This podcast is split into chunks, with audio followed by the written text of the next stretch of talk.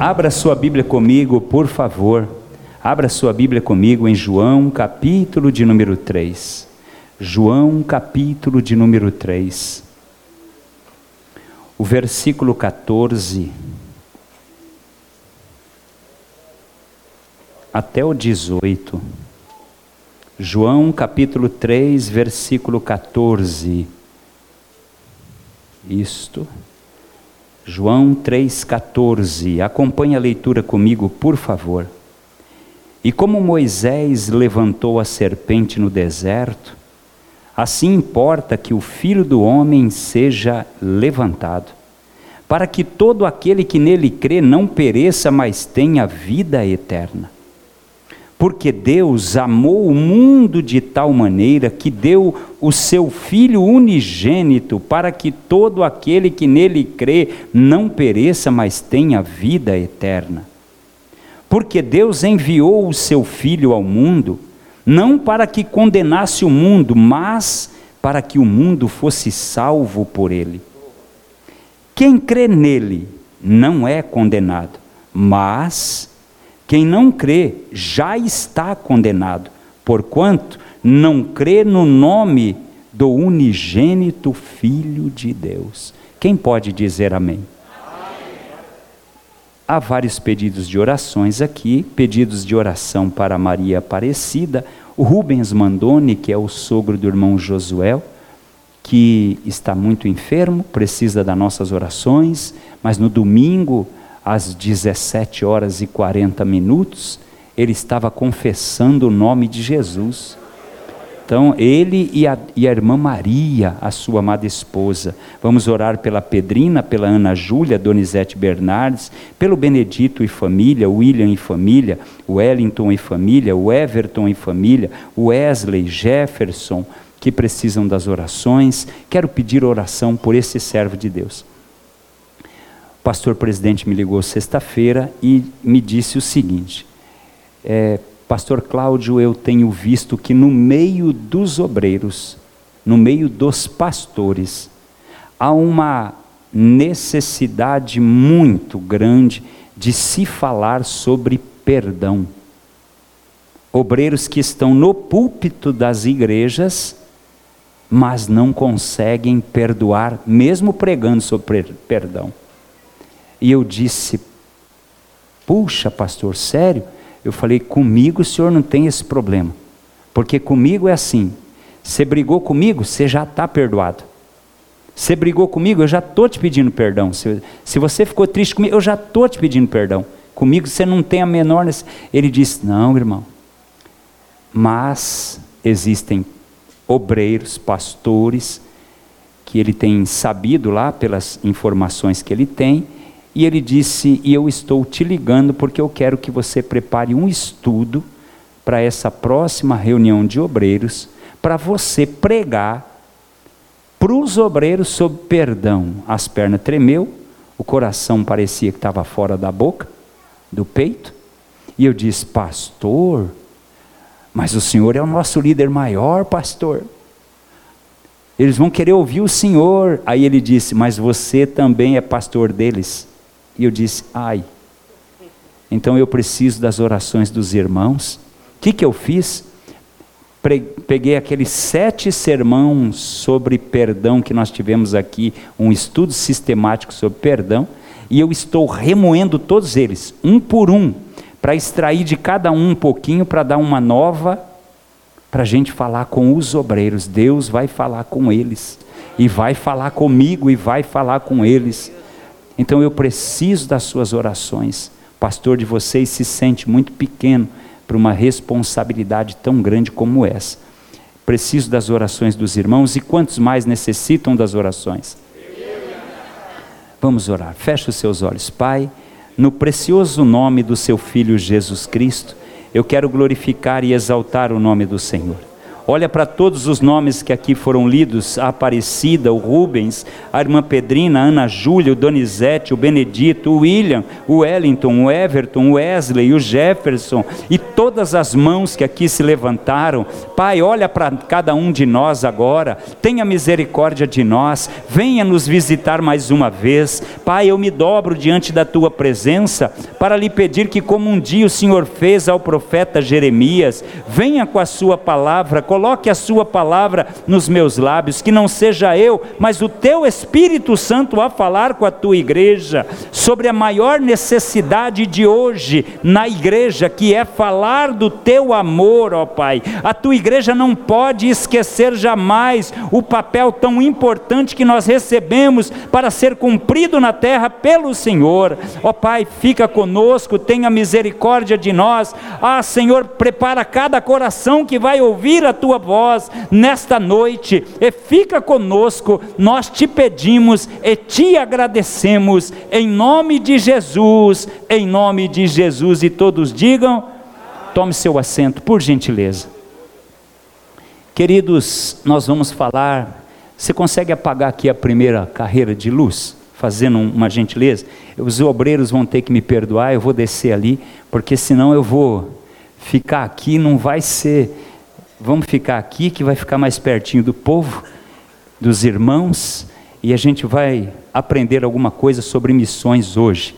Vamos começar esse estudo, aí eu peço que ninguém mais se levante, que você não mexa no seu celular, que você pegue apenas uma caneta e um papel e que você seja sábio para anotar o que você vai ouvir, porque quando você vai para a escola, você tem que anotar tudo. Agora você vem num culto de ensino e não traz papel, não traz caneta, não traz nada. Então é assim, ó. Vou te dar um conselho. Você pode fotografar pelo amor de Deus, o que, que eu falei agora, não é verdade? Acabei de falar para não pegar no celular, vocês vão ficar tirando foto da tela. Mas pelo menos para você estudar, vai ser um recurso maravilhoso para a sua vida. Queridos, preste atenção nisso aqui. Ó. Vamos falar sobre a introdução. Olha só. Apagou a primeira lâmpada ali, eu acho que deu certo. Vamos lá. Não basta mero interesse nas missões. Tem gente que fala, sou tão interessado em missões. Eu tenho tanta dó daqueles magrinhos que aparecem na África. Eu tenho tanta dó dos povos que estão sofrendo na terra. E ali, ó, eu quero te mostrar, não adianta, olha só, não basta mero interesse nas missões, nem dó dos povos, dos povos ainda por alcançar. O empreendimento missionário não é de origem humana nem filantrópico. O empreendimento missionário não é do nosso coração, queridos, e nem de esses órgãos filantrópicos que, ah, vamos mandar a cesta básica, vamos, não, não, não, não, não. Isso aí, olha só, dá uma olhada lá, ó.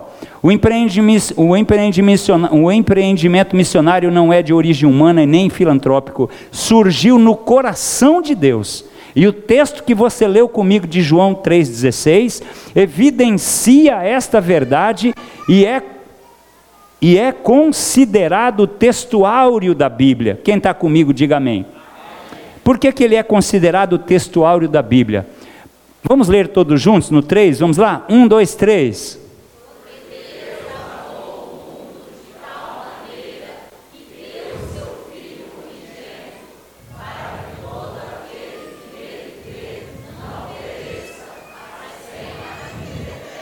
Veja só, repete assim comigo, por favor. Repete comigo assim: Deus, isso. Agora aqui, ó, mundo, seu filho, diga mais forte, seu filho, isso. Diga comigo, todo aquele que nele crê, e diga comigo a vida eterna. No texto áureo da Bíblia, tudo é grande. No texto áureo da Bíblia, João 3,16, tudo aqui é grande. Veja, no texto áureo aqui, tudo é grande. Olha lá, o primeiro, Deus. Deus é o maior. Tudo que existe, existe por causa de Deus. Deus não passou a existir, Deus sempre é, sempre foi, sempre será. E por causa dele, tudo incide nele. Por isso ele é tudo, ele é o maior. Não existe nada acima do nosso Deus. Quem pode dizer amém por isso? Veja, quando Paulo tentou explicar isso, ele não conseguiu. E ele disse lá em Romanos 11, 33 a 36: Ó profundidade das riquezas, tanto da sabedoria quanto da ciência de Deus, quão insondáveis são os seus juízos e quão inescrutáveis são os seus caminhos, pois quem conheceu a mente do Senhor? ou quem foi o seu conselheiro, ou quem deu a ele primeiro para que fosse recompensado. Aí Paulo não consegue explicação, e ele diz: a única coisa a dizer é, porque dele e para ele, porque dele, por ele e para ele são todas as coisas. Glória, pois, ao nome eterno do Senhor. Diga comigo, Deus é grande. Olha para essa pessoa do seu lado, diga: Teu Deus é grande. Fala para ela, fala, teu Deus é grande. Aleluia. Olha a segunda coisa grande nesse texto: amou. O amor é o maior sentimento, querido. Paulo diz que ainda que eu entregasse tudo que eu tenho, e se não fosse por amor, de nada valeria. Porque tudo que nós fazemos nesta vida deve ser feito em amor. Quem está comigo, diga amém se eu vou colocar um real na salva, se eu vou fazer qualquer coisa para ajudar um irmão, eu não posso fazer isso pensando em no, no que eu estou fazendo, eu preciso pensar, eu sei quem está recebendo o meu sacrifício. Quem pode adorar o Senhor por isto? Então veja, o maior sentimento, olha agora, mundo, quando a palavra de Deus diz assim, porque Deus amou o mundo, Deus não está falando do universo, do planeta Terra, Deus está falando das pessoas que vivem nesse sistema. Deus ama pessoas, Deus ama pessoas, Deus ama almas. E olha que lindo que eu vou te explicar hoje aqui, ó. As, Deus ama as pessoas que vivem no mundo, nesse sistema. Então, o maior é Deus, o maior sentimento é o amor, o mundo são as pessoas que vivem nesse sistema, porque Deus amou o mundo de tal maneira que deu o seu filho ele não pegou, queridos, por isso que quando lá no Antigo Testamento ele pedia um sacrifício, ele não pegava ovelha manca, não pegava boi manco, não pegava animal com defeito, tinha que ser perfeito. Por quê? Porque esse animal já apontava para o perfeito que um dia viria para fazer uma única vez o sacrifício, e ele já veio, a notícia é essa, ele já veio, olha só, o mais sublime, porque Deus amou o mundo de tal maneira que deu o seu filho, para que todo aquele que nele crê, olha que lindo, para que todo aquele que nele crê, o maior assassino, o maior ladrão, o maior bandido, para que todo aquele que nele crê, queridos. Deus não faz acepção de pessoas, Ele ama almas, Ele quer que o mais vil pecador reconheça que o seu filho é o nosso Salvador. Você pode adorar o Senhor por isso? Em último lugar, olha só, porque todo aquele que nele crê não pereça, para que todo aquele que nele crê não pereça, mas tenha vida eterna, a maior esperança. Diga comigo, no Evangelho de João 3,16, tudo é grande. Então fala para o seu irmão do lado, então vamos glorificar junto, vamos adorar junto, porque Ele é grande, aleluia. Outros textos que lembram, que evidenciam essa verdade, são esses aqui, ó. João 3,17, que você leu comigo. Porque Deus enviou o seu Filho não para condenar o mundo, mas para que ele fosse, que o mundo fosse salvo por ele. Ele veio não para condenar, ele veio para salvar. É por isso que o teu, o meu, o nosso nome está escrito no livro no céu. Oh glória a Jesus. Mas eu coloquei ali 2 Coríntios 5,19. Deus estava em Cristo. Com, ó, Deus estava em Cristo reconciliando consigo o mundo, não lhes imputando os seus pecados, e pôs em nós a palavra da reconciliação. Ele colocou a palavra dele no nosso coração, ou seja, e pôs em nós essa palavra, a palavra da reconciliação. Por que, que essa palavra é a palavra da reconciliação? Porque ele colocou ela dentro de mim. Aí eu chego para o pecador e falo: Jesus Cristo te ama. Quando ele aceita Jesus, a palavra da reconciliação que estava em mim, agora reconciliou ele. Pegou na mão do pecador, pegou na mão de Deus e disse: Eu estou reconciliado reconciliando a criatura com o seu Criador. Quem pode adorar o Senhor por isso? A palavra da reconciliação está sobre cada um de nós. É responsabilidade da igreja nunca perder a essência de falar do amor de Jesus Cristo. Você precisa voltar a falar do amor de Jesus Cristo. Você agora está só se sentando nesses lugares nobres, onde Deus diz que são lugares de príncipes. Você está só se abastecendo da palavra, mas você parou de trazer almas para a igreja. Você parou de ganhar almas para Cristo e Deus está dizendo: Eu te dei a palavra da reconciliação, use a palavra. Jesus amado, está caindo tudo aqui, me perdoe. Obrigado, filha. Quem pode glorificar a Deus por isso? Oh glória, preste atenção nisso, irmãos. Olha só, o que estava acontecendo? Cristo veio à terra, pegou na mão do pecador e com a outra mão pegou na mão de Deus e disse isso: eu reconcilio a criatura com o seu Criador. Foi para isso que ele veio. Você pode agradecer a ele.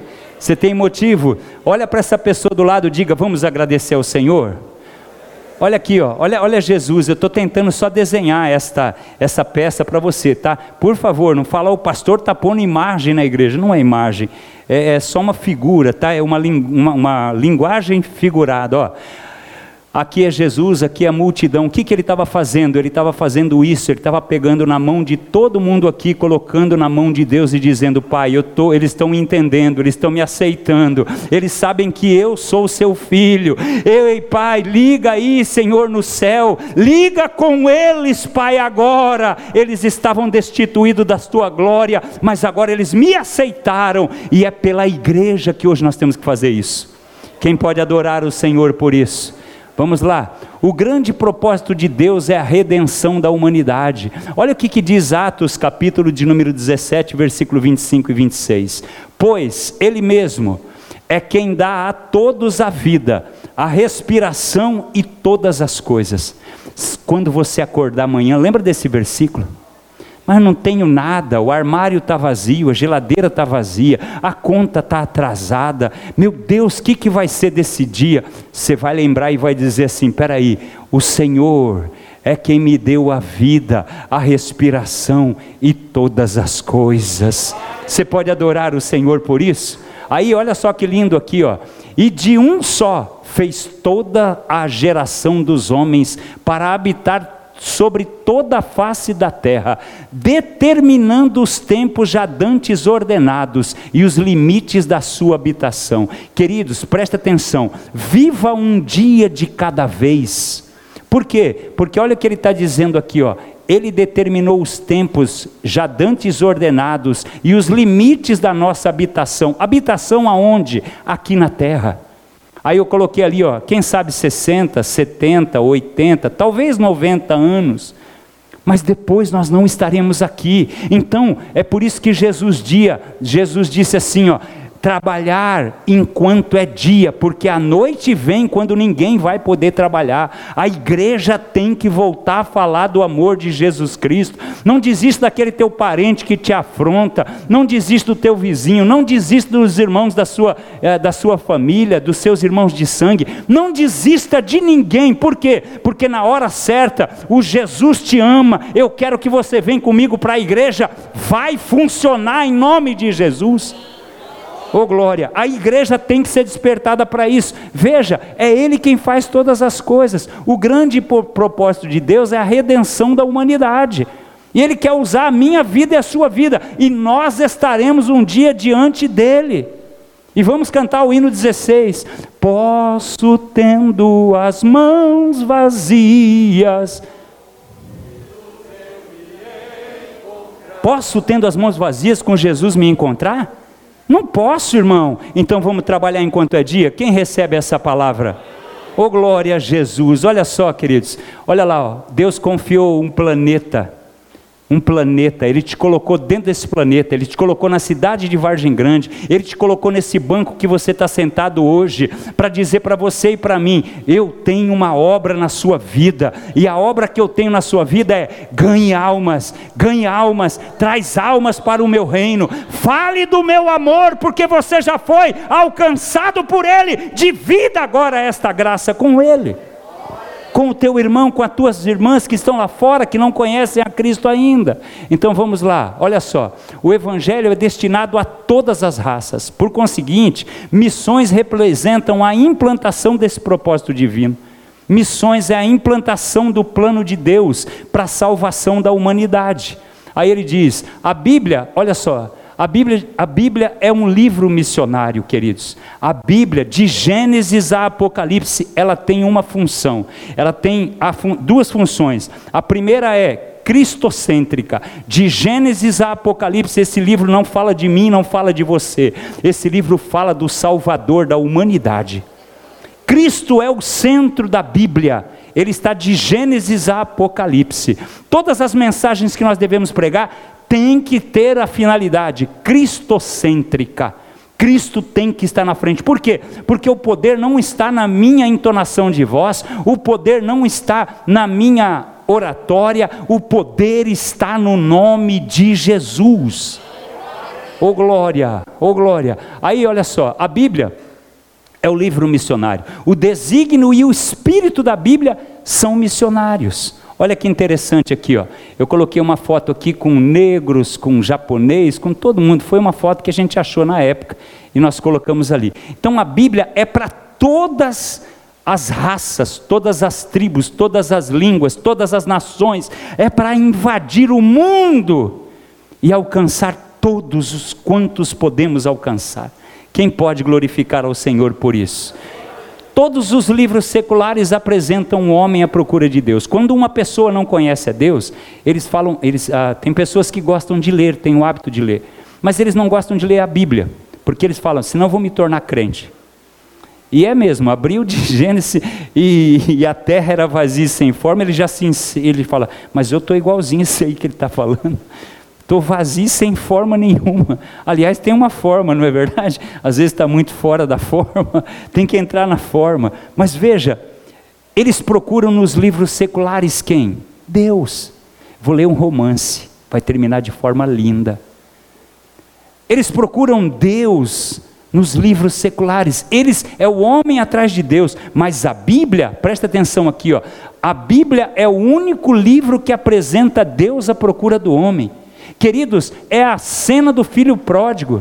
Não é o filho que vem ao encontro do pai, é o pai que sai correndo ao encontro de um filho, um filho sujo, um filho mal cheiroso, um filho desrespeitador, um filho que não teve amor pelo pai, que abandonou o pai. Agora, Deus olha aquele filho voltando e não é o homem que vem a ele, é Deus que vai ao homem.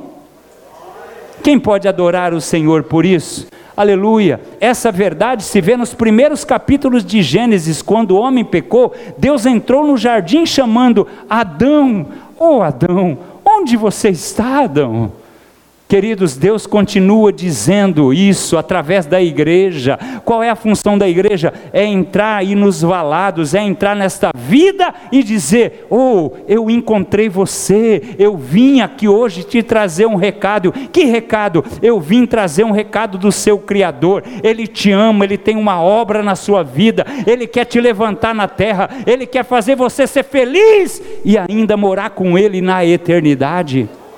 Deixa eu ver quem pode glorificar ao Senhor por isso. Essa é a maior verdade. A igreja está hoje nesse papel e nós não podemos deixar de falar do amor de Cristo. Não podemos deixar de falar do amor de Cristo quando adolescentes, quando crianças. Ensine seus filhos a falar do amor de Jesus Cristo, aonde eles estiverem. Ensine eles, os adolescentes, os jovens, os adultos, os anciões. Nós não paramos de falar de Jesus. Seja aquela pessoa insistente porque quando você chegar na glória, Deus vai te recompensar.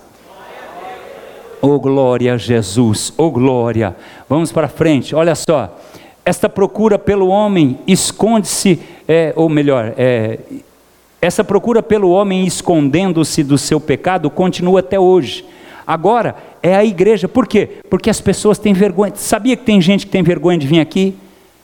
Que eles não se sentem apto. Como eu vou entrar na igreja? Olha as coisas que eu faço. Muitos de nós éramos assim, por quê? Porque a igreja é cheia de ex.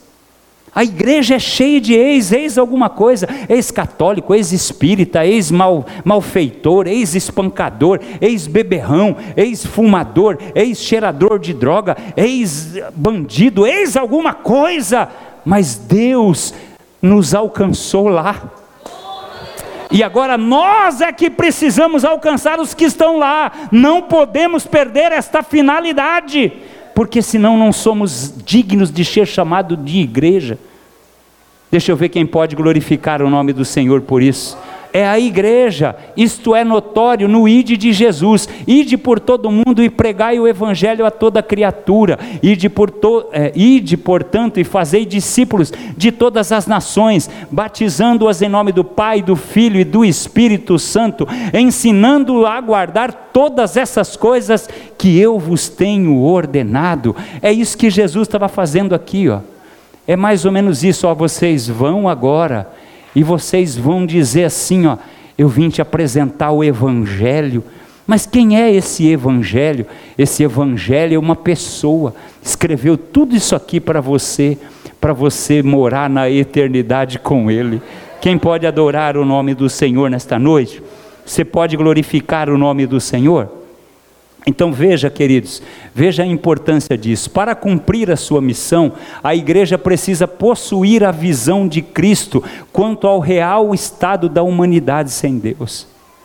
Quando você liga a televisão e você vê essas tragédias, para e analisa o que Jesus está pensando sobre tudo isso que está acontecendo. Filho matando pais, homens, o ser humano agredindo o seu semelhante para tomar o que não lhe é de direito? O que, que vocês acham que Deus pensa disso? A igreja precisa pegar a dor do coração de Deus e transferir para o nosso coração, porque Jesus está dizendo a única solução para eles é se você abrir a boca e falar do Evangelho. Deixa eu ver quem pode glorificar o Senhor nesta noite. Oh glória a Jesus, escute isso, irmãos. Olha lá, olha como está o mundo. As pessoas não sabem para onde vão, as pessoas erram lá fora e pensam: é o meu fim, eu vou tirar minha vida, e a igreja está aqui para impedir isso. Quem pode adorar o Senhor por isso? Só assim poderá entender, olha só, veja só, só assim, nós, quando nós entendermos a dor do coração de Deus pela humanidade, só assim poderemos entender o significado do ide, o significado do prazer, do pregai, o significado do fazer discípulos, o significado do batizai e o significado do ensinai. Só quando gente, você tem que orar a Deus Queridos, todas as minhas orações eu falo, Deus, põe amor no meu coração pelo teu povo. Ponha amor no meu coração pelo teu povo. E quando eu falo do povo, eu estou falando dos da igreja e dos que estão fora da igreja, que ainda não foram salvos. Nós precisamos pedir para Deus colocar amor no nosso coração pelas almas. A igreja tem a obrigação de orar. Irmãos, presta atenção, nós precisamos, cada culto, arrumar, ficar preocupado: quem é que eu vou convidar para o próximo culto? Vai ser domingo agora, com quem eu chego na igreja para aceitar Jesus como seu Salvador? Quem está entendendo isso, queridos? É fácil, a gente vem aqui, senta, se abastece, fala que palavra maravilhosa e tal, e é uma benção mesmo. Mas se a gente não, se a gente só guardar para a gente, o que, que vai ser? Que, que vai adiantar? O bom é você sair daqui já pensando em quem você vai trazer domingo para a igreja para aceitar esse Jesus. Quem pode glorificar ao Senhor por isso? Ô oh, glória! Então vamos começar. Nós vamos ter alguns tópicos. Por exemplo, esse papelzinho que caiu foi de propósito então. Nós vamos falar sobre a ideia missionária no Antigo Testamento. Isso nós vamos fazer como introdução hoje se der tempo, eu acho que não vai dar tempo, mas vamos lá. Depois virá a ideia missionária no Novo Testamento.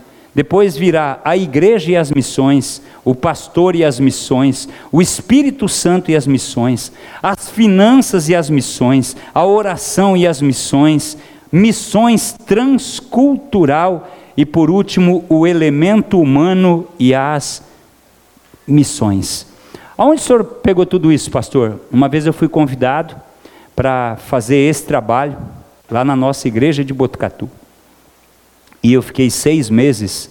Eles iam fazer o trabalho no final de ano, que era outubro, e me avisaram em fevereiro. Eu fiquei mais de seis meses para montar tudo que você está vendo aí. Eu reuni dados, eu busquei informações, eu aprendi com grandes homens de Deus, com grandes missionários. Peguei tudo e fui ali, Deus foi ordenando e foi coordenando como a gente iria fazer.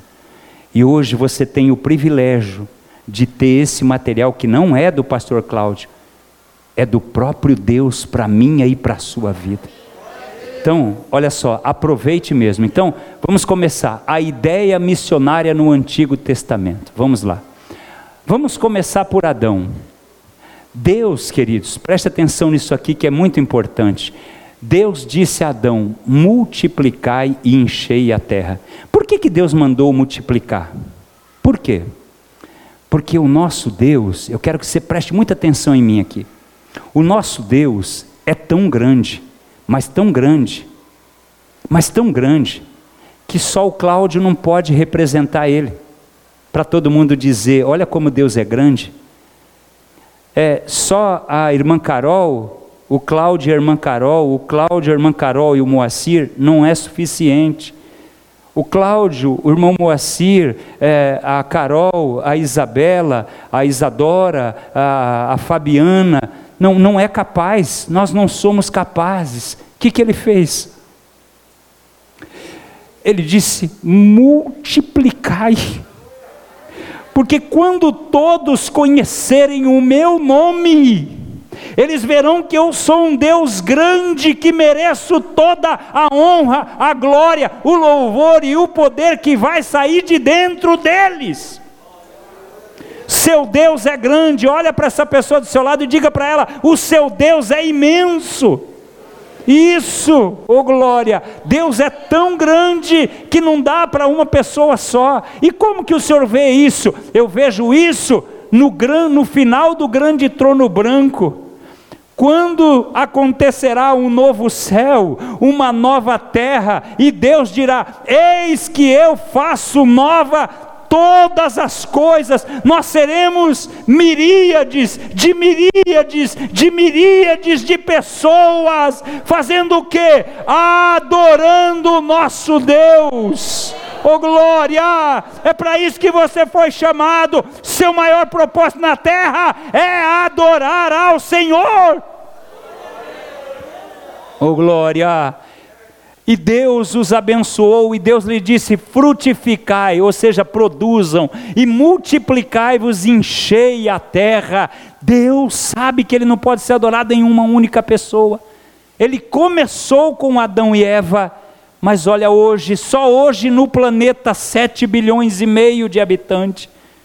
Agora imagine quando todos aqueles que já morreram em Cristo ressuscitarem e a igreja for arrebatada. João diz que não dava para contar, ele diz que era meríades de meríades de vozes dizendo: Ao que está sentado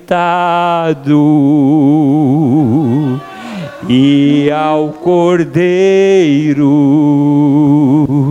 seja o louvor. Segura aí, não, segura, só segura isso.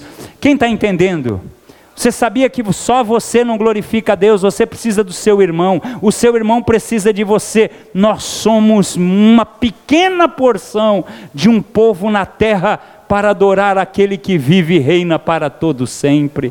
A Noé, ele repete a mesma coisa, porque estava sendo um novo início multiplicai, Gênesis 9:1, e abençoou Deus a Noé e a seus filhos e disse-lhes: frutificai, multiplicai-vos e enchei a terra. Observe que a mesma ordem dada a Adão, o Senhor repete a Noé. A ordem de Deus era multiplicação sobre a terra, mas os homens desejavam o que? Habitar em, em grandes centros, e eles inventam a Torre de Babel, e o coração dos mesmos, os homens, se encheram de orgulho. Veja, olha só, olha que interessante isso aqui, ó. Tá lá a Torre de Babel. Eles fizeram aí isso aqui é uma foto, tá? É só uma foto. Acharam que iam tocar no céu, dá uma olhada lá, ó, Gênesis capítulo 11, versículo 4. E disseram: Eia, edifiquemos nós uma cidade e uma torre, cujo cume toque nos céus, e façamos-nos um nome, para que não sejamos espalhados sobre a face da terra. Deus mandou espalhar, multiplicar, encher a terra. Eles queriam ficar no centro. Olha só, só que aí o que, que aconteceu? Deus desceu lá em Babel e confundiu a língua. Quando Jesus veio e disse: Eu edificarei a minha igreja, o mesmo Deus veio com o Espírito Santo no Pentecostes, e quando Pedro começa a falar, eles entendiam na sua própria língua. Lá na Torre de Babel ele confundiu todo mundo, mas no Pentecostes ele fez todo mundo entender a mesma coisa. Ele é o Senhor. Quem pode adorar o nome desse Deus? Oh glória a Jesus. Porém, com quanto o homem preferiu habitar em grandes centros, Jesus deixa a sua glória celestial para salvar pecadores. E lá em Filipenses 2, 5 ao versículo 8 diz: De sorte que haja em vós o mesmo sentimento que houve também em Cristo Jesus. O homem queria ficar sozinho num centro, só uma comunidadezinha e Deus disse: Mas eu deixei a minha glória, de sorte que haja em vós o mesmo sentimento que houve também em Cristo Jesus, que sendo em forma de Deus, não teve por usurpação ser igual a Deus, antes esvaziou-se ou aniquilou-se a si mesmo, tomando a forma de servo semelhante ao homem, como homem, ele foi obediente até a morte morte de cruz. O homem queria se centralizar, ele deixa o centro para vir buscar pecadores. Você pode adorar esse Deus nesta noite, você pode glorificar o nome dele. Aleluia. Vamos falar do grande missionário Abraão. Ele diz a mesma coisa para Abraão, ó: multiplicarei em Gênesis 12, 3, na chamada de Abraão, e em ti serão benditas todas as famílias da terra multiplicação. Deus é um Deus de multiplicação. Olha só, quando chega em Gênesis 22, 17 e 18, ele diz: E te abençoarei e grandissimamente multiplicarei. Eu gosto é do grandissimamente. Multiplicarei a tua semente como as estrelas do céu e como a areia que está na praia do mar, e a tua semente possuirá a porta dos seus inimigos. Sabe o que, Deus estava falando? Já apontando para a igreja. Olha o que, que ele está dizendo, ó. E a tua semente. Cadê os filhos de Abraão aqui? E a tua semente, o que, que ela vai fazer a tua semente? Ela possuirá a porta dos seus inimigos. Quem é o inimigo da igreja, irmãos? É o mundo, esse sistema que nina no colo do inimigo da nossa alma. Qual é o papel da igreja? E a tua semente possuirá a porta dos seus inimigos. Quem está entendendo até aqui? Você pode adorar o Senhor. Veja a visão missionária de Deus. Olha só, em, e, em, e em tua semente serão benditas todas as nações da terra, porquanto obedecestes a minha voz, porquanto obedecestes a minha voz. Não falar do amor de Jesus Cristo para alguém é estar em desobediência a Deus. Então nós precisamos falar, por isso que Paulo diz: pregue, a tempo e a fora de tempo, porque você nunca sabe aonde a palavra vai cair. Você pode glorificar o Senhor por isso? Dá uma olhada aqui, ó. As estrelas do céu, a sua semente será. Conta, Abraão. Eu vejo Abraão dizendo: aquelas ali, ali, ali tá. Ah, tá. Uma, duas, três, quatro. Ah, não vai dar para contar. Quem pode adorar o Senhor? Porque o teu Deus é grande. Diga para essa pessoa do seu lado: teu Deus é grande. Teu Deus é grande. Diga em nome de Jesus. Olha só, o missionário Abraão, vamos ver o missionário Abraão, sua chamada, olha a chamada dele. Ora, o Senhor disse a Abraão: sai-te da tua terra. Presta atenção nisso aqui, ó. Sai-te da tua terra, Sai do meio da tua parentela e da casa de teu pai, para a terra que eu te mostrarei. Uma das lições que a igreja precisa aprender é com Abraão. Como assim, pastor? Porque tem muita gente miserável por coisas do mundo, por coisas desta vida. Gente que quer ter sem ser. Veja, olha lá. A chamada de Abraão implica em deixar bens e família e eu tenho falado que nós não podemos ser a noiva que quer dar o golpe do baú, que quer o noivo só pelo que ele pode nos dar. Não, nós precisamos, queridos, amar a Ele pelo que Ele é para cada um de nós. Ele é o nosso Salvador e nós precisamos ganhar almas para o reino dele, para o reino de Deus. Quem pode dizer amém por essa palavra? Aleluia. Não adianta apenas, irmãos, estar na igreja. Lembra do resgate de Ló? Ele tinha um sobrinho, esse Abraão. E aí o filho de Naor vai junto com Abraão. E quando chega lá em Sodoma, que ele já está em Sodoma, os quatro reis sequestram ele. Veja o que, que a igreja precisa fazer.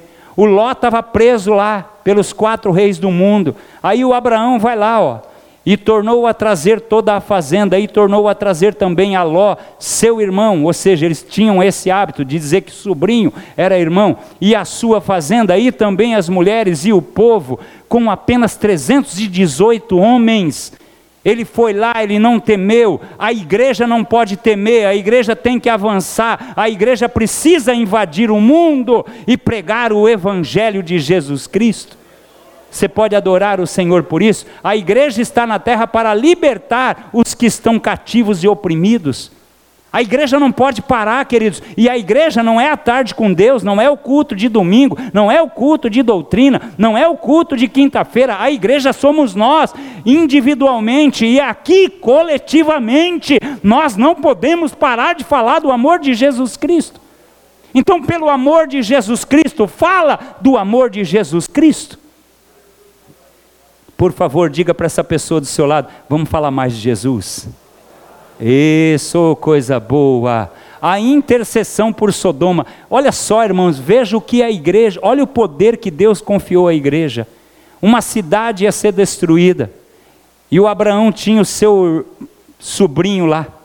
E ele diz, ele, vocês conhecem a passagem. E chegou-se Abraão dizendo: Destruirás também o justo com o ímpio? E por causa desse homem chamado Abraão, o Ló não foi destruído. Dá uma olhadinha ali, ó. Coloquei ali, ó. Dá uma olhada aqui. Ló sendo salvo com as suas duas filhas e a mulher que virou para trás. Porque se nós ficarmos com a visão do mundo, é o que vai acontecer com a gente. A gente vai se transformar nisso aí. Uma estátua de sal que não serve para nada. Por quê? Porque ficou presa lá no mundo mas você já saiu do mundo para trazer agora as pessoas que estavam na mesma condição que você para essa maravilhosa luz. Quem pode adorar o Senhor por isso? Olha Isaac, vão para o filho de Abraão, olha lá.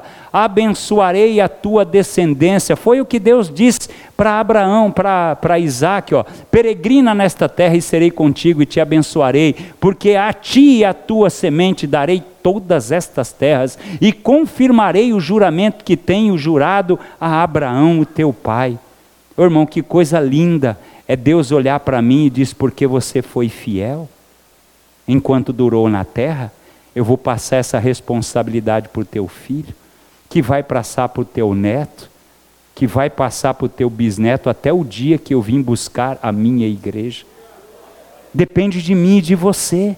O Abraão salvou a família dele, porque persistiu em falar do amor de Deus, não parava de falar. E multiplicarei a tua semente como as estrelas do céu, e darei à tua semente todas estas terras, e em tua semente serão benditas todas as famílias da terra. Queridos, as promessas de Deus não falham. Pastor, mas eu acho que está demorando tanto na minha vida. Se você olhar o Salmo de número 119, versículo 49 e versículo 50, lá diz assim que o salmista olha para o Senhor e diz: Lembra-te, Senhor, da promessa feita ao teu servo, na qual o Senhor me fizeste esperar. Espera na promessa do Senhor. Aí o salmista diz no versículo 50: Porque grande é a tua fidelidade. Você pode adorar o Senhor por isso? Queridos, preste muita atenção nisso aqui. Ó. As promessas de Deus não falham. Deus quer alcançar o mundo através da nossa vida. Não é através do que está lá na Coreia, não, é através da minha e da sua vida. Por quê? Porque Ele nos chamou para esse propósito aqui. Senão Ele tinha me feito nascer no Japão e eu não ia ficar bonito. Não ia. Não ia, ia ser assim meio zolinho, bem puxadinho. Talvez não ia conseguir ser quem eu sou mas Ele me escolheu para estar nesse lugar, nesta hora, nesse momento. Ele te escolheu para morar onde você mora, para ter a família que você tem, para ter a sabedoria que Ele tem te dado. Você pode adorar o Senhor e é com você que Ele quer fazer a diferença neste lugar.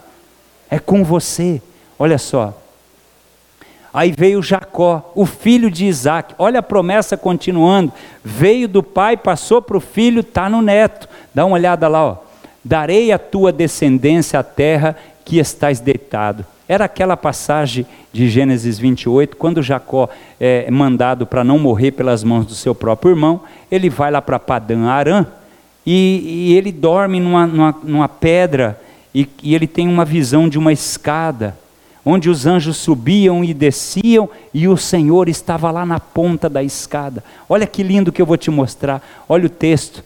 E eis que o Senhor estava em cima dela, dessa escada, e disse: Eu sou o Senhor, o Deus de Abraão, teu pai, e o Deus de Isaque. Esta terra em que estás deitado te darei, a ti e a tua semente. Aí olha que lindo, queridos. Coloquei ali só para você ter uma, uma visão. Era mais ou menos isso que Jacó viu. Ele estava deitado, quando ele abriu os olhos espirituais, ele viu uma escada semelhante a essa, e o Senhor estava lá em cima dizendo: Ó, essa terra eu vou te dar. Eu vou dar a você para quê? Para mim, para você ganhar muitas almas para mim, e a tua semente será como pó da terra, e estender-se-á ao ocidente, ao oriente, e ao norte, e ao sul, e em ti e na tua semente serão benditas todas as famílias da terra. Quem foi alcançado por essa promessa? As promessas de Deus não falham não falham as promessas de Deus. O missionário José lá no Egito, dá uma olhada, foi o salvador do Egito dos países vizinhos. Gênesis 41, 39 diz: Depois disse Faraó a José: Pois que Deus te fez saber tudo isso, ninguém há tão entendido e sábio como tu. Eu vou pegar essa palavra para você hoje. Você é o José, ou as Joselas de Deus. Não sei se existe esse nome. Mas está aí, eu afeminei isso.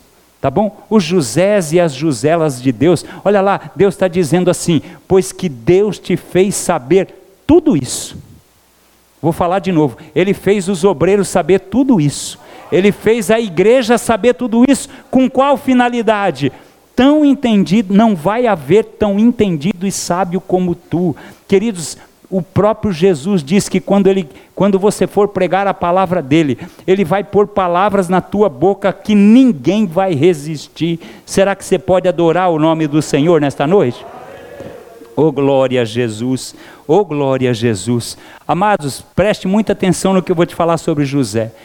Vós, ele vai falar sobre os irmãos dele. Irmão, quem quer ganhar alma não pode ter ressentimento no coração. Se você tem uma pessoa na sua vida que você odeia, se ela entrar por esse corredor, você sai por esse, você nunca vai conseguir ganhar alma para Jesus. Ou você se acerta, ou você vai acabar morrendo, indo para o inferno com essa ira, com essa raiz de amargura que você carrega no teu peito. Porque não dá para falar do amor quem tem ódio. Quando você fala, não sai o Espírito Santo falando por você. Então nós temos que estar livre dessas coisas. Olha José, Vós bem intentaste mal contra mim, porém Deus o tornou em bem para fazer como se vê neste dia, para conservar em vida um povo muito grande. Queridos, preste atenção em nome de Jesus. Você não pode ter no teu peito ressentimento de quem já te fez mal nessa vida. O Marcos fez mal a Paulo, abandonou Paulo e Barnabé. E o Paulo ficou lá, vou pegar esse camarada, vou pegar, vou pegar. Mas um dia Paulo começa a escutar, João Marcos está evangelizando. O Paulo começa a pensar, ele mudou. Olha lá, o João Marcos está ganhando almas. O João Marcos vai agora com Barnabé, enquanto você vai com Silas, ele está indo com o João. Quero só ver, vai deixar Barnabé no caminho, mas não deixou. Sabe o que Paulo faz? Timóteo, quando você vier me visitar, me traz os pergaminhos, me traz a capa e me traz João Marcos, porque ele me é muito útil para o evangelho, para o ministério. Queridos, quem te feriu, obreiros, quem te machucou ontem, vai ser uma bênção para você amanhã. Não deixe o seu coração se enraizar de coisas ruins. Olha o exemplo de José. Vocês intentaram fazer mal contra mim, porém, bem, porém Deus tornou o seu mal em bem. Deus é o único que transforma maldição em bênção. Você pode adorar Ele? Então veja só, queridos, não dá para ganhar alma se você não tiver um coração limpo. Coloquei uma imagem, não significa que é o José. Não sei se ele era desse jeito, tá? Só coloquei uma imagem para você visualizar aí em nome de Jesus. Quem está comigo, diga amém. amém. O missionário Moisés, olha lá, esse homem, ele renunciou à sua posição, sua riqueza e prazeres. Ele possuía um espírito abnegado de revelação, porque lá em Números 14, 21, ele diz: Toda a terra se, se encherá da glória de Deus. Moisés estava escrevendo números e estava profetizando. Dá uma olhada. Observe as qualidades do missionário Moisés. Veja se ele parece comigo e com você. Lá em Hebreus capítulo 11, versículo 24 diz assim: Pela fé Moisés, sendo já grande, recusou ser chamado filho da filha de Faraó. Ele já era grande. E ele recusou-se ser chamado filho da filha de Faraó. Recusou o sobrenome que ele tinha, recusou o cartão de crédito, recusou as concessionárias mandar o carro para Moisés ficar andando na cidade com aquela marca, recusou os ternos, recusou tudo que ele pôde recusar. Veja, pela fé, Moisés, sendo já grande, recusou ser chamado filho da filha de Faraó, escolhendo antes ser maltratado com o povo de Deus, do que por um pouco de tempo ter o gozo do pecado. Ele preferiu abandonar tudo que essa vida tinha de errado, a sofrer com o povo de Deus, do que ter o gozo do pecado por alguns momentos, por 90 anos no máximo, por 120 anos na época deles. Quem está comigo, diga amém. Agora, olha que lindo aqui, ó. Tendo por maior riqueza o sofrimento de Cristo do que os tesouros do Egito. Ai, pastor, eu queria tanto ter o carro daquele jeito, mas eu não tenho. Irmão, olha o que Moisés fez. Tendo por maiores riquezas o sofrimento de Jesus Cristo. Eu e vocês não teremos tudo o que desejamos nessa vida, mas já temos mais do que merecemos, porque Ele nos salvou. Oh glória a Jesus. Olha, olha o que, que ele diz. Porque tinha em vista a recompensa. Tenha em vista. É isso que o inimigo faz. Ele tira de nós essa recompensa. O que, que é a recompensa? É os galardões que nós vamos receber no dia do tribunal de Cristo. E a gente tira isso de foco para ficar focado no aqui e agora. Ficamos presos nisso, mas Moisés tinha em vista a recompensa. Um dia eu estarei diante de Deus e nunca mais sofrerei. Um dia eu estarei diante dele e ele dirá: Graças, Moisés, eu dou pelo meu filho que morreu, porque você fez exatamente o que eu te pedi você ganhou alma, você abandonou a riqueza desta vida, você não se iludiu com as coisas transitórias, você não trocou o que é eterno pelo que é perecível. Quem pode adorar o nome do Senhor nesta noite? Oh glória! Oh glória a Jesus.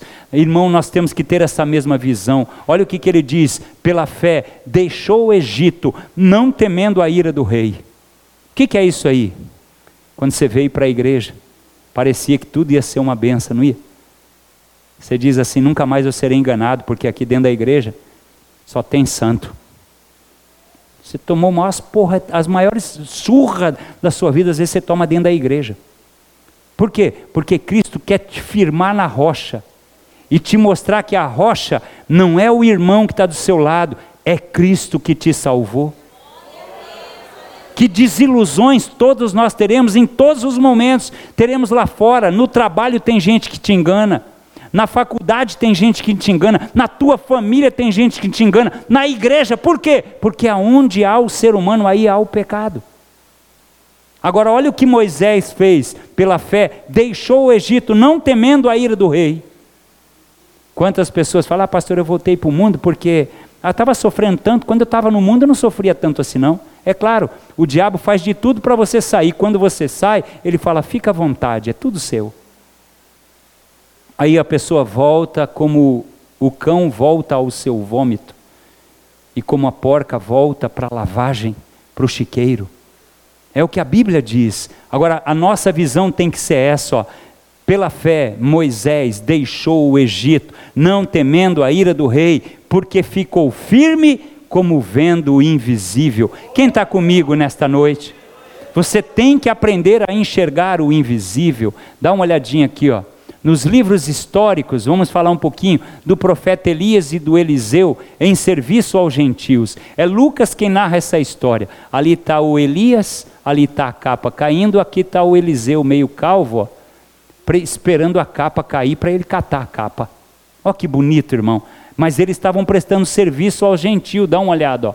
Lá em Lucas capítulo 4, no versículo 25, diz assim: ó, Em verdade vos digo que muitas viúvas existiam em Israel no dia de Elias, quando o céu se cerrou por três anos e seis meses, de sorte que em toda a terra houve grande fome, e nenhuma delas e a nenhuma delas foi enviado Elias, senão a, a viúva de Sarepta, de Sidom, a uma mulher viúva ou seja, o que Lucas está dizendo? Vai ter hora que a gente vai pregar o Evangelho e as pessoas vão recusar.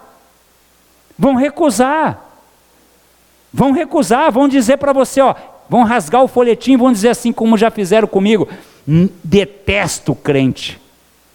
E ainda vai te chamar para a briga. O homem com uma perna só, deitado numa cama, Deus tinha, é, ele tinha perdido uma das pernas, um baita de um homem desse tamanho, e eu lá, eu falei, se esse homem pula que nem um saci aqui no meu pescoço, eu estou enroscado. Eu falei para ele, Jesus Cristo te ama. Ele pegou o folhetinho que eu deixei na cabeceira da cama e rasgou. Se Jesus me amasse, eu não tinha perdido a minha perna. Lembra que eu te falei que Deus nunca vai te deixar desamparado? Eu olhei para ele e falei: se Deus fosse mal, você só nascia com uma perna. Mas ele te deu duas, agora você vai conseguir andar com a outra. E sair correndo do quarto. Não ia ficar lá para dar o beijinho nele, né? Então escute o que eu estou te falando, ó. Tinha viúva, tinha. Nem todos vão aceitar a palavra, mas Deus tem os seus que vão ser salvos. Olha lá, ó nenhuma delas, a nenhuma delas foi enviado Elias, senão a de Sarepta, de Sidom, a uma mulher viúva, e muitos leprosos haviam em Israel no tempo do profeta Eliseu, e nenhum deles foi purificado, senão Naamã, o Ciro. É Lucas 4, o que Eliseu fez e o que Elias fez. Olha para mim, imagina agora Naamã que estava leproso chegando em Israel, sem lepra. O que, que Eliseu fez? Estava prestando um trabalho a Deus, ganhando almas. Agora ele entra lá na Síria falando o quê? Só o Senhor é Deus. Eu era leproso e fui curado, eu era cego e agora eu vejo, eu era coxo e agora eu corro. Quem pode glorificar o Senhor por isso? Aleluia, oh glória. Em Sarepta, uma viúva ajudou Elias, dá uma olhada, ó. É, Levanta-te e vai a Sarepta, que é de Sidom, e habita ali e eis que eu ordenei ali uma mulher viúva que te sustente. Presta atenção, presta atenção, isso está lá no primeiro livro dos Reis 17, 9. Ó. Eu coloquei ali, ó, porque muitos são chamados, mas poucos são os escolhidos. Como eu não sei quem são os chamados e quem são os escolhidos, eu só tenho uma função a fazer: pregar. Deixa eu ver quem está entendendo. Aí na galeria, quem está entendendo eu só tenho essa função, pregar. Dá uma olhada aqui, ó. Naamã, dá uma olhada. O Ciro foi ajudado pela menina israelita. Olha aquela menina, o exemplo que ela nos dá. E saíram tropas da Síria e da terra de Israel, levaram presa uma menina que ficou ao serviço da mulher de Naamã. Essa menina, ela era escrava, Veja, essa menina escrava pôde ser usada por Deus para a salvação do homem mais poderoso da Síria, dando-nos um exemplo da necessidade de vencermos a barreira da inimizade para a evangelização. Não, não vou lá não. Tudo feiticeiro, para que, que eu vou pregar para eles? Vão me escorraçar de lá. A sua função não é escolher quem você vai pregar. A sua, a minha, a nossa é pregar. Não importa para quem, queridos. Não importa para quem. Ai, mas é, é, tá preso no no ismo, vou falar assim, você entende? Está preso no ismo há tanto tempo, a vida inteira ficou lá, queridos. Não há coração tão duro que o Espírito Santo não, não possa quebrantar. Só depende de mim e de você e da nossa fé no poder da palavra. Aleluia! Oh glória a Jesus! Observe que Naamã era o símbolo do, da maior ameaça para o seu povo, mas esta menina era diferente de Jonas. Jonas não foi a Nínive, por que, que ele não foi a Nínive? Porque os ninivitas eram poderosos e cruéis no modo de matar. E ele falou: se esse povo não aceitar, eles vão vir contra nós aqui, ó. Mas essa menina não, ó, dá uma olhada. Ela ama os próprios inimigos do seu povo e está pronta a abençoar quem a humilhou. Você está pronto para abençoar quem te humilha? Você está pronto para falar do amor de Cristo para o teu patrão, que, que só falta bater em você lá dentro? Você está pronto para falar do amor de Cristo para o seu empregado, que é mal educado, que não reconhece o que você faz por ele? Você está pronto? Ou vamos deixar de lado? Não, a igreja não. A igreja é missionária. Quem está comigo, diga amém. É preciso começar a olhar para as pessoas e enxergar Deus nela. Irmão, vou falar aqui para os pastores. Lá nas congregações tem os tribulados que te dão trabalho. Sempre vai ter, irmão. Sempre vai ter gente que dá enrosco. Onde põe a mão vira rolo, vira enrosco, vira problema. Só que eles foram comprados pelo sangue de Cristo. E nós precisamos enxergar Deus na vida deles. Ah, quando você se converter de verdade, mas vai ser uma bênção muito grande. E pode ser que nem seja na nossa geração, pode ser que ele só na próxima geração que ele vai se converter. Não interessa, só precisamos pregar confiando que Deus vai mudá-lo. Posso ouvir um amém da igreja? Esther, olha só, a rainha Esther judia salvou a nação israelita por sua coragem e abnegação. Então respondeu a rainha Esther e disse: Se, ó rei, achei graça aos teus olhos, e sabe bem, e se bem parecer ao rei, desce-me a minha vida como petição e o meu povo como meu requerimento. Era Esther, querido, ali, ó falando com o rei, pedindo pelo povo de Deus. Se a minha vida for preciosa para você, ainda que você me mate, eu requeiro aqui agora a vida do meu povo, dos hebreus. Queridos, é dar a vida pelo, pela obra do Senhor. Olha os Salmos, eu vou terminar aqui, ó. a visão missionária nos Salmos, vendo a chegada do Rei, do Messias, que dominaria Israel e todas as nações do mundo. Tem todos esses versículos, eu só vou usar uns dois ou três. Ali o Salmo de número dois, olha, pede-me, é Deus falando com o povo dele. Pede-me e eu te darei as nações por herança e os confins da terra por sua possessão. Hoje isso é para mim e para você. Pede-me, almas, que eu vou te encher da minha presença, para onde você entrar, na padaria, para onde você for no posto de gasolina, para onde você for no mercado, você vai ganhar as almas, eu te darei elas por possessão. Coloque isso no teu coração, queridos, em nome de Jesus. Olha ali o Salmo 12, 5. Olha lá, ó por causa da opressão dos pobres e do gemido dos necessitados. Me levantarei agora, diz o Senhor, porém em salvo aquele quem eles assopraram ou falaram. Sabe os pobres, os miseráveis que estão deitados às vezes na sarjeta? Quando você falar do amor de Cristo para eles, Jesus está dizendo: Eu vou levantar eles e vou salvar eles. Por tua boca, por tua palavra, pelo que você creu no meu poder transformador. Olha lá o Salmo 72, 17. Olha o que, que Deus diz: O seu nome permanecerá eternamente, o seu nome se irá propagando de pais a filhos enquanto o sol durar, e os homens serão abençoados nele. Todas as nações lhe chamarão bem-aventurado. Sabe o que, que Deus está dizendo no Salmo 72, versículo 17? Você lembra da pessoa que te ganhou para Jesus? Você lembra da pessoa que te trouxe para o Evangelho? Olha o que, que Deus está dizendo. Olha só, os homens serão abençoados nele. Você tem que lembrar das pessoas que te salvaram, que pregaram essa palavra, que não desistiram de vocês. Vocês só estão aqui porque alguém ousou a ser um missionário. Será que você pode adorar o nome do Senhor? Olha o Salmo 96 e versículo 3: Anunciai entre as nações a sua glória, entre todos os povos as suas maravilhas. É o endemoniado de Gadara. O cara quebrava corrente, o cara quebrava cadeia, o cara andava sem roupa, não tinha uma polícia para prender, não tinha homem que pudesse segurá-lo. Mas olha o que, que aconteceu. Ó anunciai entre as nações a sua glória, entre todos os povos as suas maravilhas. Quando ele chegou lá, que ele viu Jesus, aleluia, todas aquelas legiões tiveram que sair, o homem ficou livre e fez o quê? Queria ir com Jesus e Jesus disse: Não, vai para os teus, prega na tua casa, prega aqui em Decápolis, tem muita gente atrás de mim, mas tem pouco missionário na terra. Deixa eu ver quem pode glorificar o nome do Senhor.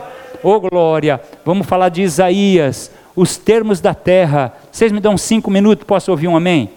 Termino em cinco minutos, dá uma olhada, ó, os termos da terra, Isaías 45, 21 e 22 anunciai e chegai-vos e tomai conselho de todos juntos. Quem fez ouvir isso desde a antiguidade? Quem desde então o anunciou? Porventura não sou eu o Senhor? E não há outro Deus senão eu, Deus justo e salvador, não há fora de mim. Não há fora de mim, olha Isaías, olhai para mim e sereis salvos, vós todos os termos da terra, porque eu sou Deus e não há outro Deus. Aleluia. Um dia, queridos, isso aqui vai acontecer. Nós vai se cumprir na nossa vida, ele vai surgir, você vai sentir ele te chamando. É o dia do arrebatamento. Eu estou chegando. Eu estou chegando. Oh, glória a Jesus, aleluia, luz para os gentios. Olha Isaías anunciando a luz para os gentios. Também te darei para a luz dos gentios, para seres a minha salvação até a extremidade da terra. Hoje isso é a igreja. Nós é que somos a luz de Deus na terra, nós é que somos o sal desta terra hoje. Nós precisamos anunciar a salvação, casa de oração para todos os povos, e todos os confins da terra verão a salvação do nosso Deus. Deus está contando com a igreja. Posso ouvir um amém? Ô oh, glória, eu vou pular aqui algumas coisas que, ó, Jeremias, Abacuque, Ageu, eu vou para frente, Zacarias, domínio, vai aqui, ó, deixa eu ver aqui, ó, é nesse aqui, ó, Daniel. Olha aqui, eu vou terminar aqui nesses cinco minutos que vocês me deram. Preste atenção nisso aqui agora em nome de Jesus. O profeta Daniel, missionário durante quatro reinados gentílicos. Veja que bênção. Esse homem nunca se desviou. Entrou rei, saiu rei, ele permaneceu. Ai, pastor, se trocar um pastor da igreja eu saio. Miserável, você está lá por causa do pastor? Você está desprezando o sangue de Cristo? Ai, pastor, tirar o pastor. O que, que é o pastor? Seu pastor, querido, é o sumo pastor, é Jesus Cristo. Deixa eu ver quem pode glorificar o Senhor por isso. Ah, eu vou falar com o pastor é Cláudio, eu não quero que me tire de lá. Mas miserável, você não, não, não falou que ia servir ao Senhor?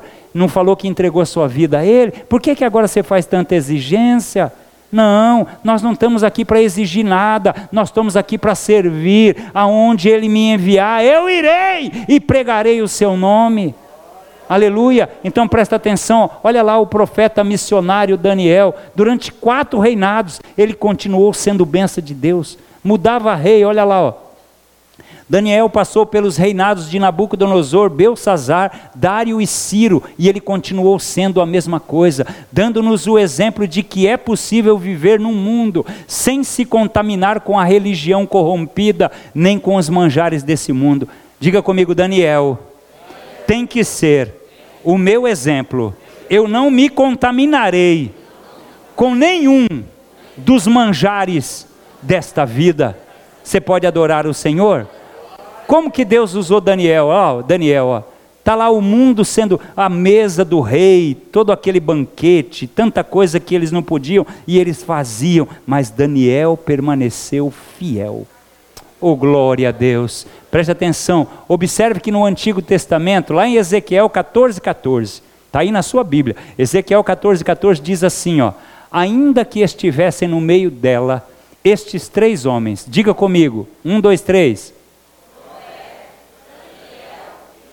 ainda que estivesse no meio dela, ele estava falando de Sodoma e Gomorra, ainda que no meio de Sodoma e Gomorra tivesse Noé, Daniel e Jó, eles pela sua justiça livrariam apenas a sua alma, diz o Senhor Jeová. Eu quero te mostrar uma coisa.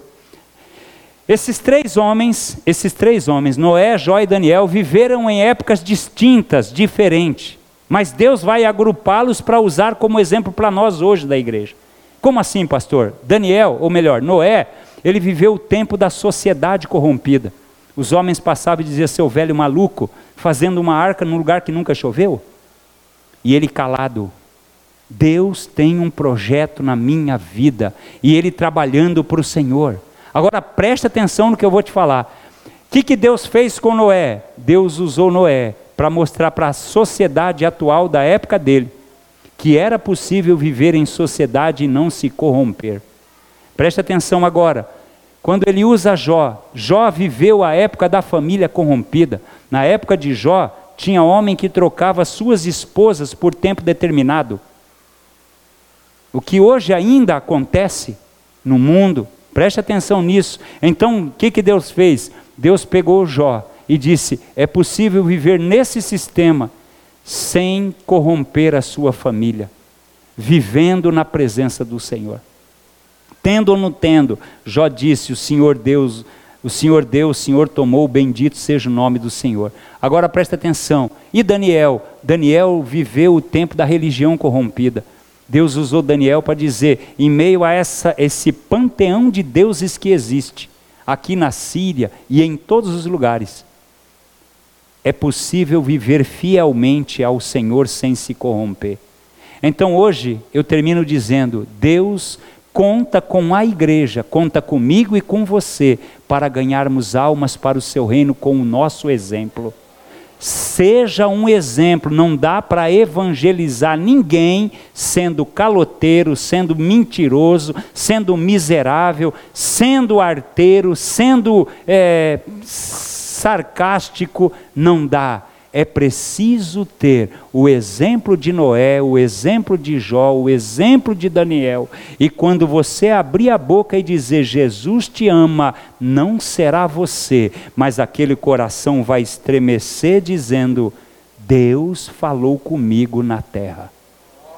Vamos nos colocarmos em pés em nome de Jesus. O grupo de louvor, por gentileza, se aproxime. Vamos louvar a Deus nesse primeiro culto eu tive que pular algumas coisas para mim finalizar esse primeiro tópico aqui. Quem entendeu a palavra do Senhor hoje pode adorar o Senhor. Oh glória a Deus. Oh glória a Jesus. Rapaz, deixa eu fazer uma coisa aqui.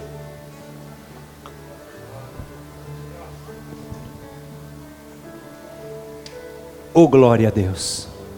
Deus seja louvado pela sua vida. Coloca lá de novo, Lucas, a última parte lá, fazendo um favor. Consegue? Vai cair direto lá ou não? Se não cair, deixa. Isso, isso. É isso aí que eu preciso. Isso. Ó, por que que por que que hoje Deus conta com a igreja, conta comigo e com você para ganharmos almas para o seu reino? Porque o fruto do justo é a árvore de vida e o que ganha almas, o que que é? Então vamos ler todos juntos no 3? 1, 2, 3.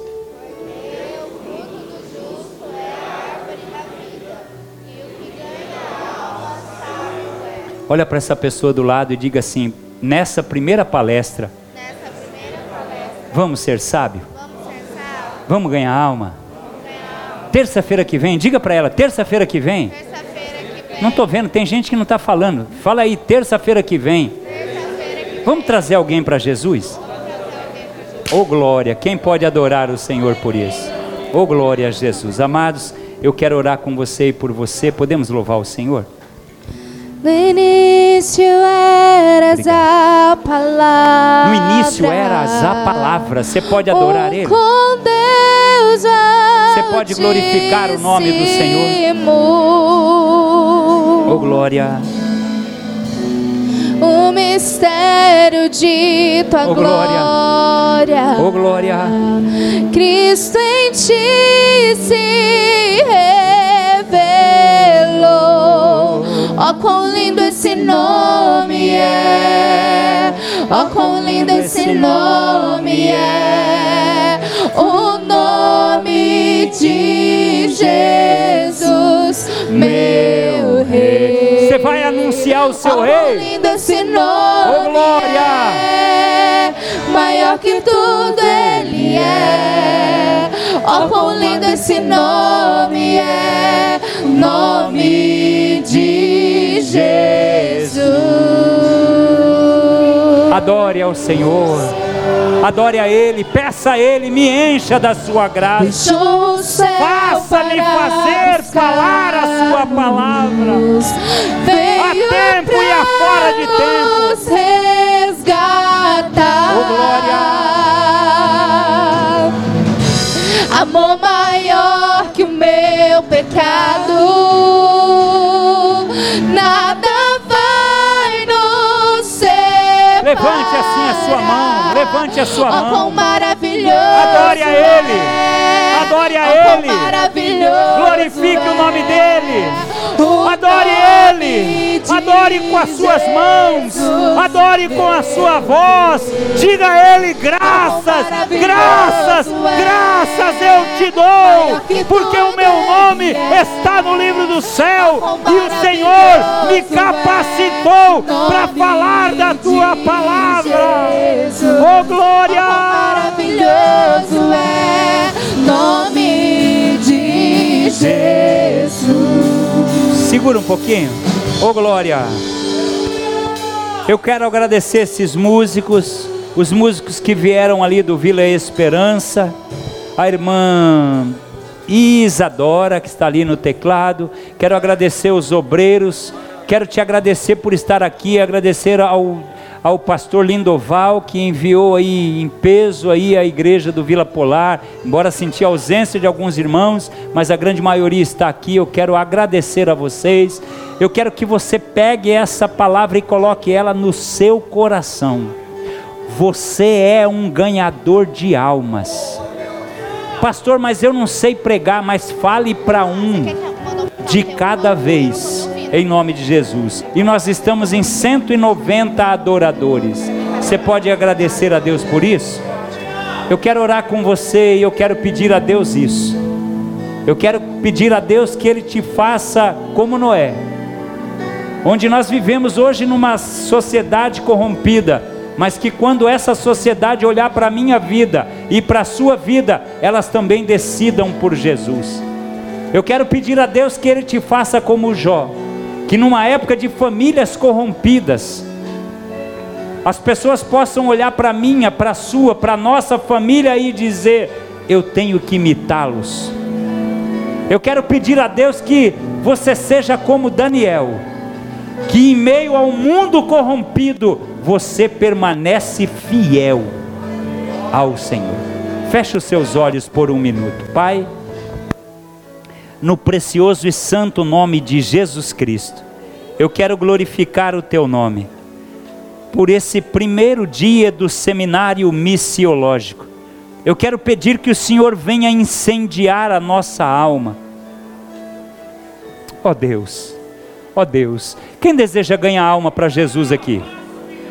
Você pode vir aqui à frente? Você pode vir aqui à frente com esse desejo? Você tem esse desejo? Tem esse desejo de ganhar alma? Tem esse desejo? Você sentiu que o Espírito Santo falou com você hoje? Sai do seu lugar. Vem aqui. Vem aqui, nós vamos orar. Nós vamos orar. Olha os obreiros descendo. Olha que coisa linda. Você tem esse desejo? Vamos, vamos ganhar alma para Jesus? Vamos orar? Vamos orar aqui, isso. Pode vir. Se a palavra desafiou você, se a palavra com, te incomodou, foi lá no fundo da tua alma, dizendo: é para isso que eu te quero, é para isso que eu te salvei. Eu quero que você saia do seu lugar. Eu quero que você saia mesmo e venha até aqui. E nós vamos orar ao Senhor. Aleluia. Os obreiros vão virar para lá, vão me ajudar, vão virar para eles, para toda a igreja. Vocês podem vir aqui, pode vir aqui do meu lado, vamos fazer um cordão bonito aqui. Vem aqui, vamos ficar todo mundo aqui. Venha rapidinho, venha rapidinho, venha rapidinho. Isso, venham rapidinho, rapidinho. Nós vamos estender as mãos aqui. Nós vamos fazer um clamor. Você tem esse desejo? Oh glória a Jesus, oh glória a Deus. Isso, vamos estender a mão para a igreja. A igreja fecha os seus olhos, fecha os seus olhos. Pai, é no precioso santo nome do seu Filho amado Jesus Cristo, que eu venho glorificar o teu nome, que eu venho exaltar o nome do Senhor. Eu venho te agradecer, Pai, por todos que estão aqui, pelos 190 adoradores que nesse primeiro dia de seminário missiológico estiveram ouvindo a tua voz. Esteja conosco, meu Senhor, guarda-nos nas tuas mãos, encha-nos do teu Espírito Santo Pai, venha despertar agora dentro do nosso coração esse desejo tão maravilhoso de ganhar almas para o teu reino. Que nós possamos falar do teu nome em tempo, em fora de tempo, em todo momento. Falar do teu amor, falar da tua salvação. Que o nosso exemplo fale mais alto do que as nossas palavras. Pai, eu te peço, pela igreja de Vargem Grande do Sul, que nós possamos, Pai, em nome de Jesus, depois desta palavra, trazer almas para o teu reino, ir atrás delas e não esperar elas vir até nós. Pai, eu te peço, em nome de Jesus, em nome de Jesus que a graça do nosso Senhor e Salvador Jesus Cristo, o grande imenso amor de Deus, as doces e imensuráveis consolações do Espírito Santo do Senhor, seja com todas a, com toda esta igreja, com cada lar, com cada família aqui representada e com toda a amada igreja que permanece na face da terra. E todos digam: Cumprimente essa pessoa, diga: vamos ganhar alma. Vamos ganhar alma. Vamos ganhar alma. A tumba vazia agora está. Adora, proclama tua glória, pois ressuscitaste